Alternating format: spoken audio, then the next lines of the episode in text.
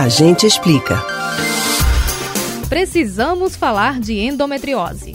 Talvez você já tenha ouvido ou lido essa frase algumas vezes. Agora, a autora do alerta que circula nas redes sociais é a cantora Anitta. A artista revelou no Twitter que sofre com o problema, que afeta uma em cada dez mulheres brasileiras. Mas você sabe o que é endometriose? A gente explica. O útero é revestido internamente por uma camada de mucosa chamada endométrio. Esse tecido é importante para a reprodução, pois permite que o óvulo fecundado se fixe na parede uterina. Durante o ciclo reprodutivo, esse revestimento sofre alterações provocadas por hormônios.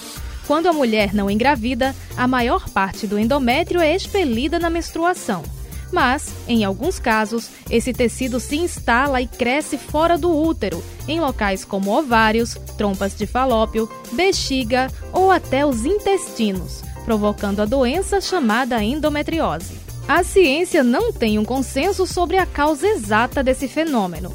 Uma das explicações mais aceitas é a menstruação retrógrada, ou seja, quando o sangue menstrual não é eliminado adequadamente pelo corpo, podendo ir parar em outros órgãos pélvicos, carregando partículas do tecido endometrial.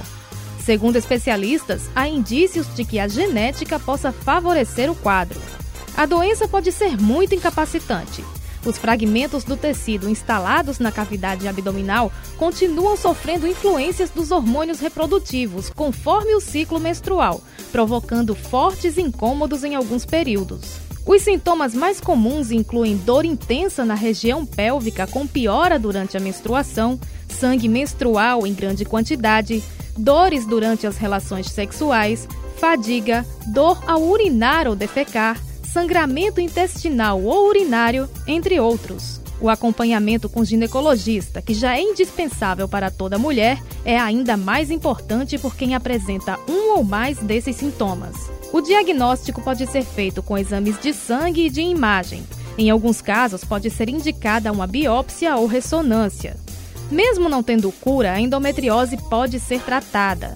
Os tratamentos indicados pelo médico podem ir desde o uso ininterrupto de anticoncepcionais até, nas situações mais severas, a realização de cirurgia.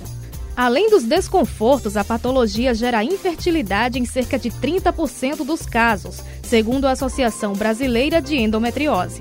Porém, já existem tratamentos que permitem que determinadas pacientes consigam engravidar e manter uma gestação saudável.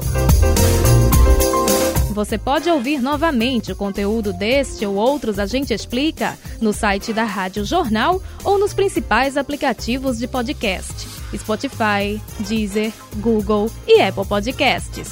Betânia Ribeiro para o Rádio Livre.